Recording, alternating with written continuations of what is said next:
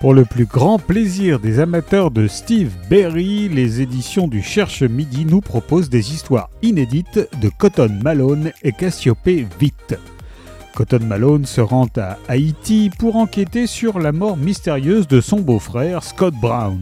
Il y apprend que ce dernier venait de découvrir au large de la côte l'épave du Santa Maria, l'un des navires de la première expédition de Christophe Colomb, et que celle-ci suscite bien des convoitises de la part de menaçants individus qui semblent prêts à tout pour dissimuler les secrets de l'épave.